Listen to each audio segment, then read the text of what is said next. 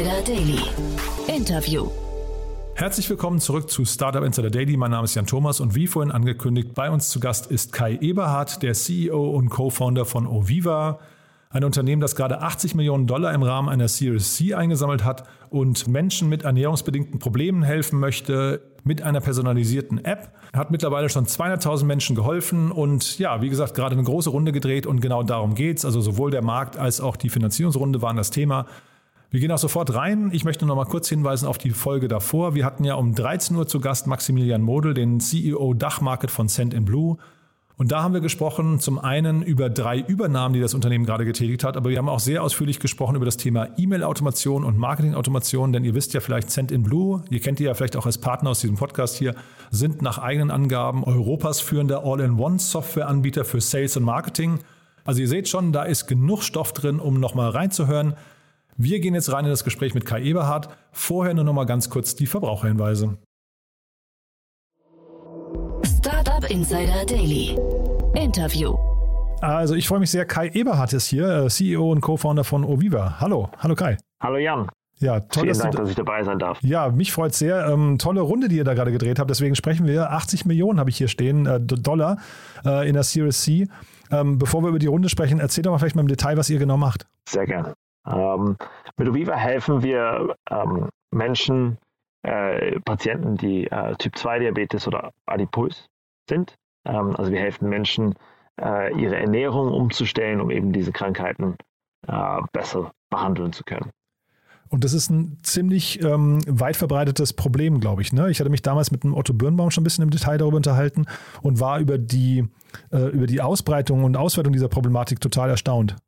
In der Tat. Also ungefähr 50 Prozent der, der Population in Europa hat, ist, ist übergewichtig. 20 äh, bis 25 Prozent sind adipös und 10 Prozent ungefähr haben Typ 2 Diabetes. Also es ist eine, auch eine Pandemie. Wie, wie kann jetzt jeder für sich selbst, also ich meine, je, wahrscheinlich jeder Mensch hat irgendwie so mit seinem Körper irgendwie so das Gefühl, ähm, hier und da ist irgendwie ein, eine Speckfalte zu viel. Ab wann, ab wann wird das denn gefährlich?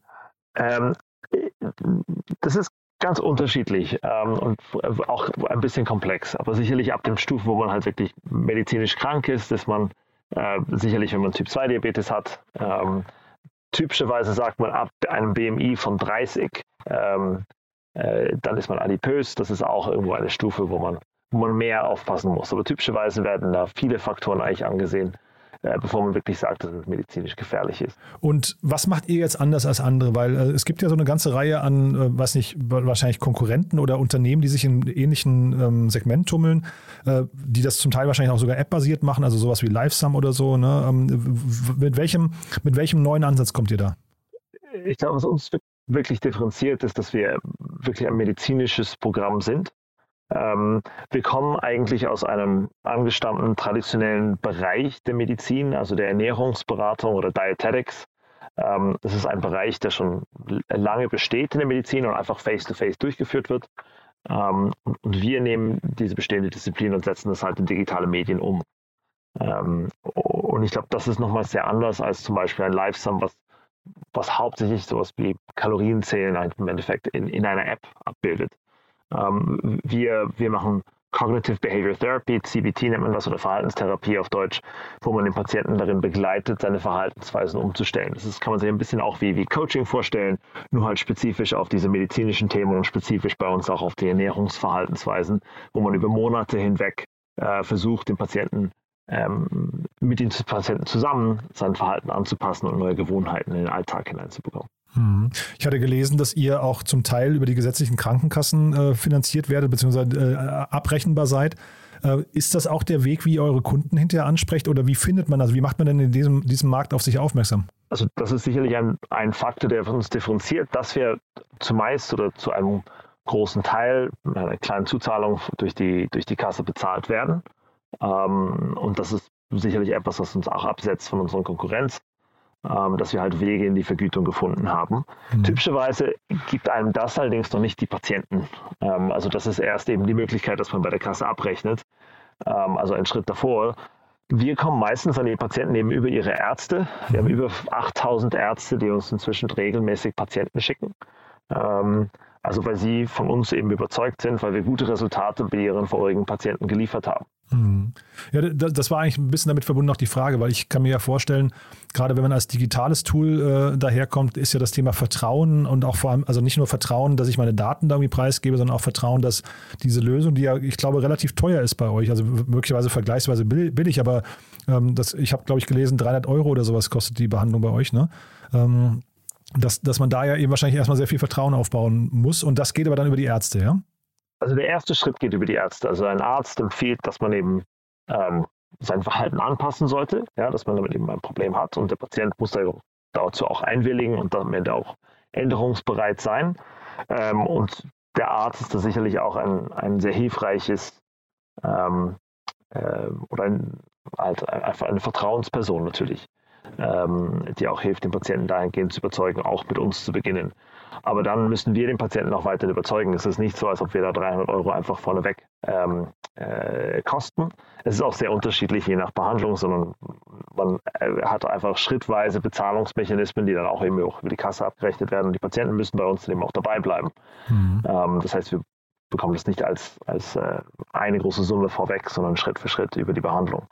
Ähm, die Patienten bleiben aber dabei ähm, und richtig, sie müssen dafür auch vertrauen und eben auch den Erfolg der Behandlung sehen. Und ähm, ich glaube, ein weiterer Faktor, der dann sicherlich auch nochmal mit dazu beiträgt, ist, dass es halt nicht nur Technologie ist, sondern die allermeisten Patienten bei uns ähm, haben eigentlich auch noch eine, eine menschliche Beraterin äh, oder Berater, der sie aus der Ferne damit unterstützt über die App. Das heißt, es ist durchaus eine, eine hybride Lösung, wenn man so möchte, ähm, der Therapie, wo auch dieser menschliche Faktor auch noch dabei hilft, den, den Patienten bei der Stange zu behalten, aber auch eben Vertrauen aufzubauen. Ich habe eben so despektierlich gesagt, ähm, 300 äh, Euro ist teuer. Vielleicht kannst du es ja nochmal einordnen, weil vielleicht stimmt es gar nicht. Vielleicht kannst du nochmal sagen, mit welchen vergleichbaren Methoden messt ihr euch denn oder müsst ihr euch messen lassen und was kosten die denn eigentlich? Oder vielleicht kannst du auch in dem Kontext mal sagen, also Therapie ist ja generell was Großartiges, wenn das hinterher hilft. Also vielleicht damit verbunden, wie erfolgreich seid ihr eigentlich auch und was kostet denn eigentlich vielleicht dieses Gesundheitsproblem, dem ihr euch widmet, auch äh, den Steuerzahler oder die Gesellschaft jedes Jahr? Also im Ganzen, die Behandlungsformen, mit denen wir uns vergleichen, sind, sind entweder Paragraph 20 Präventionsprogramme. Ähm, typischerweise werden die mit zwischen 80 und 100 Euro pro Programm vergütet. Ähm, und das andere, womit wir uns vergleichen, ist halt die Face-to-Face-Ernährungsberatung, mhm. die typischerweise mit 200 bis 250 Euro für eine Therapie von einigen Monaten eben vergütet wird. Ähm, und bezüglich den Resultaten, man misst es auf verschiedene Art und Weise. Das eine ist einfach, wenn es um Gewichtsverlust geht, was in, in, einem großen Teil unserer Patienten eben der Fall ist, dann geht es natürlich um den Gewichtsverlust, den man nach dem Programm erreicht hat ähm, und hoffentlich auch erhält. Äh, das ist bei uns zwischen drei und sieben Prozent des Gewichts, je nach Programm. Oder wenn das jetzt ein sehr kurzes Programm ist, von vielleicht zwei Monaten, dann ist das halt nicht so viel, wie wenn das halt ein sechsmonatiges Programm ist. Ähm, andere Werte, nach denen man es auch bemisst, ist irgendwie HbA1c, was so ein Faktor ist für die langfristige Blutzuckerkontrolle, ähm, äh, wo man ungefähr einen Prozentpunkt an, an Verbesserungen erreicht. Ähm, äh, und der Vergleich ist eben mit dieser sonst face-to-face -face durchgeführten Therapie. Ähm, und da haben wir auch durchaus sehr gute Resultate im Vergleich zu dem, was dort publiziert ist. Hm. Und kannst du was zu den Kosten sagen? Also, weil das ist ja wahrscheinlich hinterher auch ein gesellschaftliches Problem, ne? Ja, wir messen es auch immer daran, ob wir halt langfristig ähm, Gesundheitskosten einsparen. Ähm, das ist im Einzelfall natürlich sehr schwer zu sagen, aber man macht dann einfach sogenannte gesundheitsökonomische Studien. Ähm, äh, typischerweise, und das haben wir jetzt zum Beispiel in UK mit, mit, ähm, mit äh, Studien auch nachgewiesen, spart man da ein Vielfaches der Kosten des Programms äh, über die nächsten Jahre hinweg. Also das hängt immer auch davon ab, wann man da eingreift. Also die Gesundheitskosten sind typischerweise, die man spart, sind typischerweise viel höher und viel bälder, je kranker eigentlich der Mensch ist dabei, weil er da halt im Endeffekt unmittelbare auch Gesundheitskosten auch verursacht. Also wenn jemand Typ 2 Diabetes ist, dann ist er schon in Behandlung, bekommt Medikamente, ähm, muss ab und zu mal vielleicht sogar ins Krankenhaus. Das sind sehr teure Gesundheitswesenseingriffe. Dort ist es so, dass man das Geld typischerweise als Gesundheitswesen innerhalb des gleichen Jahres nochmals zurückbekommt, wenn der Patient dann gewillt ist, seinen Lebensstil äh, anzupassen und sich auf diese Programme eben einzulassen. Ähm, für andere Programme, wo halt der Patient vielleicht gerade eben erst übergewichtig ist und erst in, in mehreren Jahren man da statistisch erst erwarten würde, dass der Gesundheitskosten deswegen auf einen zukommt, dauert das auch entsprechend einige Jahre, bis das zurückbezahlt wird. Aber grundsätzlich ist die, ist die Rückzahlquote immer wesentlich höher als eins es dauert nur teilweise etwas länger, bis es dann kommt, je präventiver es eben ist. Hm. Du hast mir im Vorfeld gesagt, du sitzt jetzt gerade gar nicht in Potsdam, wo ich dich erwartet habe, sondern in Zürich und äh, warst, hast aber auch im gleichen Kontext erwähnt, ihr habt schon mehrere internationale Locations aufgemacht. Ne? Ähm, vielleicht kannst du mal erzählen, jetzt also äh, Stichwort Finanzierungsrunde. Wo steht ihr denn gerade und wo geht jetzt die Reise hin? Ja, also wir sind in, in Deutschland, in der Schweiz, in Frankreich und UK unterwegs. Ähm, unsere größten Märkte sind eigentlich UK und die Schweiz. Ähm, in Deutschland geht es aber sehr, sehr zügig voran. Ähm, äh, und mit der Runde, was wir da erreichen wollen, ist vor allen Dingen einfach Expansion innerhalb der jetzigen Länder mit dem, mit dem Modell, warum wir schon Erfolg haben. Äh, es ist ja auch eine Wachstumskapitalrunde. Ähm, zusätzlich würden wir gerne in ein bis zwei weitere europäische Länder hineinwachsen wollen. Mhm. Und wir schauen uns auch an, wie wir halt multimodaler werden also zusätzlich eben zur Ernährungsseite dieser Krankheiten eben auch die psychische und physische Gesundheit unserer Patienten mit unterstützen können. Hm. Und ja. Hm. Also damit einfach auch etwas breiter in unserem Angebot werden. Ja. Und die Länder, in die ihr geht, wonach wählt ihr die aus? Äh, tatsächlich nach der, nach den Krankheitsbildern vor Ort und der Durchdringung von ähm, Adipositas oder ist es eher so, dass ihr sagt, ähm, wir wählen die aus, weil da kein Wettbewerb ist? Ähm, der erste Faktor eigentlich für uns ist, dass das, was wir tun, also die digitale Auslieferung von unserer Therapie eben auch schon über das System irgendwie vergütet wird. Oder das ist zum Beispiel DIGA oder die ähm, äh, dass, dass, ähm, äh, dass die neue Möglichkeit eben in, in Deutschland äh, über die gesetzlichen Krankenkassen vergütet zu werden, ist da zum Beispiel ein sehr spannender Weg, wo, wo wir halt sehr tief hineinschauen und auch eben ein, gerne ein Programm launchen wollen. Mhm. Ähm, äh, für neue Länder schauen wir nach ähnlichen Programmen, also einfach Wege, wie wir, wie, wie wir vergütet werden können für unsere Leistungen.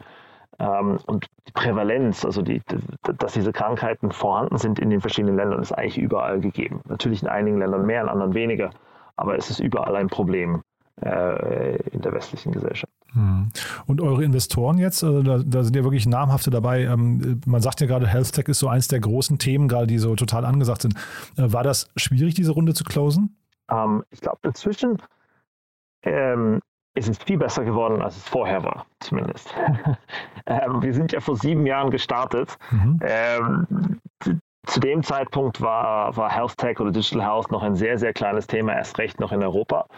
Ähm, in den letzten Jahren ist einerseits ähm, äh, sind viele Erfolgsbeispiele, insbesondere in den USA, einfach aufgekommen, ähm, äh, wo man auch Exits gesehen hat, wonach die Investoren auch jetzt äh, in Europa schauen. Ähm, andererseits gibt es einfach auch viel mehr Geld und zuletzt hat, hat der, der, der Effekt von der, von der Covid-Pandemie ähm, ist eben auch gewesen, dass digitale Werkzeuge ähm, durchs Band irgendwie viel besser im Gesundheitssystem eben aufgenommen wurden, mhm. äh, weil viel mehr eben aus der Ferne gemacht werden musste. Äh, und diese drei Faktoren zusammen haben sicherlich bewirkt, dass Digital Health jetzt einen, einen großen Aufschwung bekommen hat und äh, das wesentlich einfacher geworden ist, darin Kapital aufzunehmen. Und wenn man jetzt solche Investoren an Bord hat, ne, also vielleicht müssen wir auch mal, äh, Thermasec habe ich gesehen, glaube ich, Early Bird ist dabei. Ähm, ich habe jetzt hier die Liste gerade nicht offen, aber vielleicht kannst du es gleich nochmal äh, ergänzen. Ähm, aber wenn man jetzt diese, diese Investoren sich anschaut, die haben ja wahrscheinlich auch die Erwartung irgendwann an einen Exit. Wie kann denn der eigentlich aussehen bei euch? Wer, sind das dann zum Beispiel mal Krankenhausketten, die euch kaufen könnten oder wer kommt da überhaupt in Frage? Ähm, ja, unsere Investoren sind also neu in dieser Runde dazugestoßen, sind eben Temasek und Sofina äh, schon vorher länger dabei waren, eben Early Bird, die du erwähnt hattest, ähm, MTIP, äh, ähm, Partec, äh, Eight Roads, F-Prime, Albion ähm, und ähm, wie der Exit aussehen könnte, also noch ist das etwas zu früh für uns. Mhm. Da jetzt groß drüber nachzudenken, aber natürlich muss man da schon einen Weg drauf hinzeichnen können, auch für die Investoren, wie du, wie du auch meinst. Ähm, aber das eine könnte sein, halt traditionelle Gesellschaften eben hier in Europa. Ja, eine Krankenhauskette könnte das auch sein. Ähm, ein, ein, wahrscheinlicher Investor, wenn man es halt anschaut, auch was in den USA passiert ist, sind halt auch äh, Telemedizinunternehmen. Ähm, ein vergleichbares Unternehmen zu uns wurde eben in den USA auch durch, durch Teladoc aufgekauft. Das ist zwar die Livongo-Akquisition. Mhm. Ähm, oder natürlich ein IPO. Das wäre halt für uns auch persönlich das Spannendste, ähm, wo man auch eben einen Exit für die Investoren generieren kann. Super. Du, dann sind wir von meiner Seite aus durch. Vielleicht nochmal kurz die Frage, sucht ihr gerade Mitarbeiter? Sehr viele. Ja, sehr viele. In welchen Bereichen über 500 angewachsen und wir haben, glaube ich, über 100 Stellen ausgeschrieben. 100 Stellen, Wahnsinn. Okay. Äh, und an allen Standorten wahrscheinlich, ne? Ja. Ja. Okay, dann einfach mal bei euch auf die Webseite äh, schauen. Du, vielleicht hast du zum Schluss nochmal ganz kurz, du bist ja da äh, Experte oder vielleicht, was glaube ich nochmal bemerkenswert ist, vielleicht magst du nochmal ganz kurz erzählen, ich hatte äh, in eurer Pressemeldung gelesen, wie du überhaupt äh, dazu gekommen bist, das Ganze zu gründen. Vielleicht ist das nochmal schön, wenn du das zum Schluss erklären könntest. Sehr gern. Ähm, äh, also, also, ich nehme also an, das ist öffentlich, weil ihr es, weil ihr es rumgepostet ja. habt, ne? Ja, genau. Ja, gern. Ja. gern. Mhm. Ähm, ja, also unsere Gründungsgeschichte ist das, das vom Hintergrund her, also mich interessiert Health Tech schon seit längerem. Ähm, ich bin 20, habe ich Krebs bekommen und habe danach eigentlich nur noch eigentlich im technologischen Bereich vom Gesundheitswesen gearbeitet. Also ich, da habe ich schon studiert, Physik studiert und habe danach zuerst in Resonanztomographie gearbeitet äh, und danach habe ich bei McKinsey äh, vor allen Dingen MedTech und Pharmafirmen dabei unterstützt, äh, in den Markt hineinzukommen, also in Kommerzialisierungsfragen. Ähm, und habe dann einen der Gründer von, von WellDoc kennengelernt. Ähm, das ist eine der, der ersten Firmen im Digital Health Bereich, die schon seit 15 Jahren unterwegs sind. Äh, ist ein US-Unternehmen. Ähm, und er hat mir äh, von einer neuen Idee erzählt. Ähm, er ist ein, ein Kinderarzt, der sich auf übergewichtige Kinder fokussiert hat. Und er hat in seiner Praxis gesehen, wie schwer es war, die Patienten eben in die Ernährungsberatung zu bekommen. Er hatte vor Ort in seiner Praxis eine Ernährungsberaterin, aber die wenigsten sind zu mehr als ein oder zwei Sitzungen dazugegangen. Ähm, und er hat einfach gefunden, dass insbesondere für die Ernährungsberatung, die einfach rein auf, Gesprächs auf Gesprächen beruht, ähm, also wo man eigentlich keine physische Untersuchung braucht, keine, äh, keine Blutabnahmen, äh, keine körperlichen Untersuchungen, sondern einfach mit dem Patienten redet, dass sich das eben insbesondere für die Digitalisierung eignet. Mhm. Äh, und zudem habe ich dann äh, jemanden äh, mit ins Team geholt, den ich schon vom Studium her kannte, den Manuel Baumann, der unser CTO auch weiterhin ist. Und wir drei haben das mit der Idee gegründet. Initial wollten wir eigentlich die Technologie verkaufen, haben aber da auch sehr gemerkt, sehr schnell gemerkt, dass man eigentlich das integriert anbieten muss, also die Technologie inklusive eben den Therapeuten, damit das gut im Gesundheitswesen ankommt und aufgenommen wird. Cool. Jetzt haben wir die Gründungsgeschichte zum Schluss äh, ans, ans, Ende gepackt. Ist ja auch mal ganz nett, aber vielleicht kannst du mal zum Abschluss kurz erzählen. Du bist ja wahrscheinlich jetzt total tief drin im Thema. Was gibt es denn so an Gesundheitstipps, auf die jeder nochmal achten sollte, um vielleicht möglicherweise auch, sag mal, den, ne, während den Anfängen, um, um möglicherweise Dinge auch zu verhindern? Also man sagt grundsätzlich eigentlich ausgewogen essen. Ja, also das heißt im Endeffekt alles in, in, äh, in Maßen und keine nichts überproportional davon mhm. äh, ist die allgemeine Ernährungsempfehlung, die, die wir auch im Allgemeinen auch leben. Und ich glaube, bei uns wird das dann einfach viel, viel spezifischer in der Therapie, äh, wo man ähm, auf die einzelnen äh, Ernährungsweisen einfach eingeht, die man hat, die analysiert und sehr spezifische Ziele darin auch vereinbart, die einem am meisten helfen. Alles klar. Du Kai, dann äh, also hat großen Spaß gemacht, tolle, tolle Traction bei euch. Lass uns mal in Kontakt bleiben. Wenn sich bei euch was Neues tut, dann sag gerne Bescheid, ja? Vielen, vielen Dank, Jan. Startup Insider Daily, der tägliche Nachrichtenpodcast der deutschen Startup-Szene. So, damit sind wir durch für heute. Das war Kai Eberhardt von Oviva. Ich fand es super spannend, muss ich sagen. Und ja, ich habe ja vorhin schon hingewiesen auf die Folge davor. Ich möchte aber noch mal ganz kurz hinweisen auf die Folge von gestern, denn gestern bei uns zu Gast war im Rahmen unserer Reihe Read Only Ihr kennt ja wahrscheinlich unseren Bücherpodcast, den wir jeden Sonntag rausbringen, wo wir Bücher von Unternehmerinnen und Unternehmern oder für Unternehmerinnen und Unternehmer vorstellen. Dort war gestern zu Gast bei meiner reizenden Kollegin Annalena Kümpel Philipp Westermeier von OMR und die beiden haben gesprochen über das neue Buch von Philipp, Digital Unplugged. Und ja, das ist natürlich, wenn Philipp spricht, muss man zuhören. Er kennt sich natürlich bestens aus, zum einen in der Digitalindustrie, aber zum zweiten natürlich auch im Bereich Online-Marketing oder die Auswirkungen von der Digitalindustrie für die, ja, ich sag mal, etabliertere Welt. Von daher ein ziemlich cooles Gespräch, finde ich. Das findet ihr, wie gesagt, bei Interesse gestern in unserem Stream. Und ja, damit sind wir durch für heute. Ich freue mich, wenn es euch gefallen haben sollte. Wenn dem so sein sollte, empfehlt uns gerne weiter. Wie immer die Bitte auf LinkedIn, Instagram oder einfach auf Apple Podcast kurz bewerten, wie ihr diesen Podcast findet. Damit helft ihr uns am allermeisten, diesen Podcast bekannter zu machen. In diesem Sinne, euch vielen Dank dafür und ja, hoffentlich bis morgen. Euch noch einen schönen Tag. Ciao, ciao.